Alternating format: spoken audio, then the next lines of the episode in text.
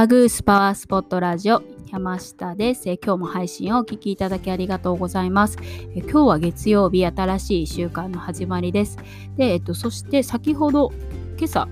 うん、先ほどですね気づいたんですけど今日は夏至ですね。陽のパワーが最今日の日になります。陰陽っていう陽のパワーですね。で、別のことをまたね、配信しようと思ってたんですけど、あ、今日夏至だと思って、おすすめの開運アクションをご紹介するべきだなと思って急遽変更しました。はい。えー、っと、まあ、先週もでしたけどね、ほんと良かったです。で、えー、ここからまた大きく運気の流れが変わる節目というふうに言われています。で今年の夏至は、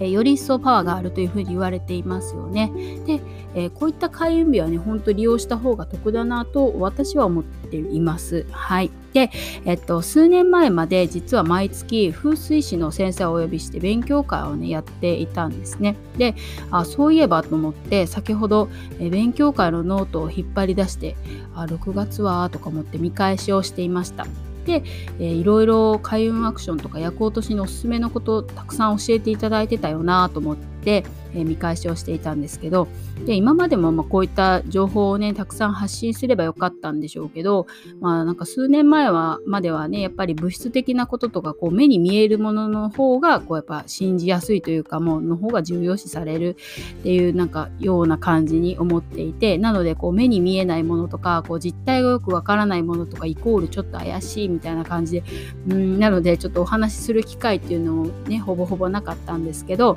まあ、今あのサロンにお見えの方たちでもよくよくお話をこうしてみたらあ木っぽいの温泉にあの木っぽいの日にあの行ってますとかあと神社行くの好きですとか風水いろいろやってますっていう方とかがすごい結構多くてですね。であの時々ね話がね盛り上がるんですけどで、えっとまあ、そういった方たちお話を、ね、してたら昇給されたりとか昇格されたりあとお家を新築されたりとかあとは妊娠されたりご出産されたりあと新車をご購入されたりとか結構おめでたいことがね皆さん多いんですよね。であとはなんか職場が変わって前より働きやすくなりましたという方とかですね、うん、なのであこういったことって結構やっぱ効果があるんだなってお話ししてて私も思っています、うん、で、まあ、今の時期だからこそこういう情報をねもっと発信していってもいいのかなというふうにね思っているんですけど、うん、なのでこれからもちょこちょこね先生に教えていただいた内容とかを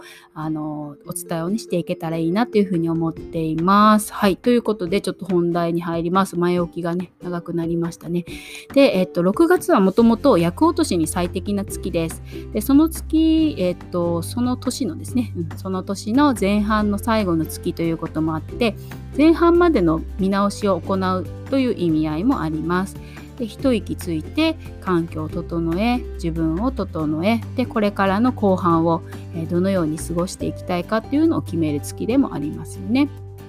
で、えー、1年の後半をいい形で迎えるためにも体とか空間の役落としっていうのをしっかりやって夏至のパワーに乗って開運をしていただきたいなというふうに思っています。で、えー、さて、えー、夏至におすすめの開運アクションっていうのを今から9つご紹介をしていきます。でこれはあのもちろん今日全部やってくださいではないです。6月の30日までのおすすめの開運アクションというふうに思っていただければというふうに思います。はい、ということでご紹介をしてしていきます。え1つ目が床の拭き掃除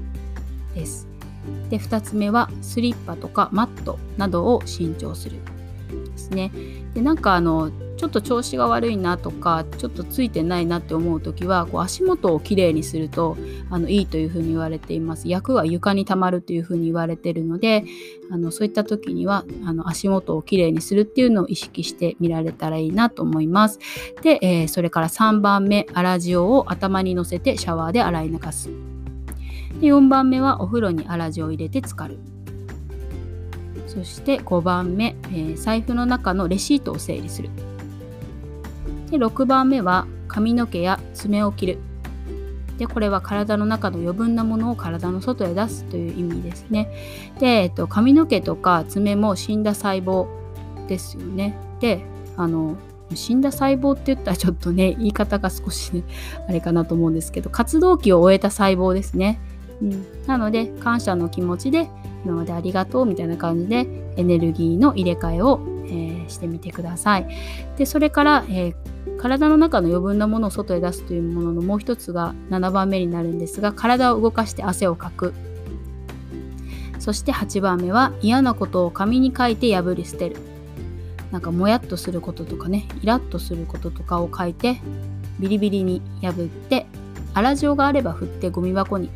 捨ててください。であとは9つ目最後ですねがありがたいなと思うことを紙に書き出す。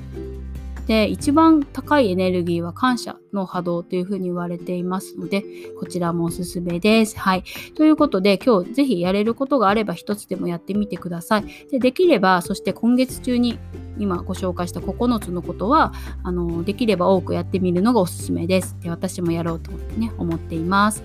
でそれから6月30日なんですけど、えー、全国でも茅の輪神事とか名護市の大払いっていうのが各地の神社で行われますね。日本ってすごいですよね。っていつも私は思うんですけど。でこれはあの人の形をしたあの紙の型代っていうのにあの人型のですね名前と年齢を書いて息を吹きかけたりしてあとはその紙の型代人型で髪体を撫でて、えー、髪とかね体つまつま先までを撫でて役を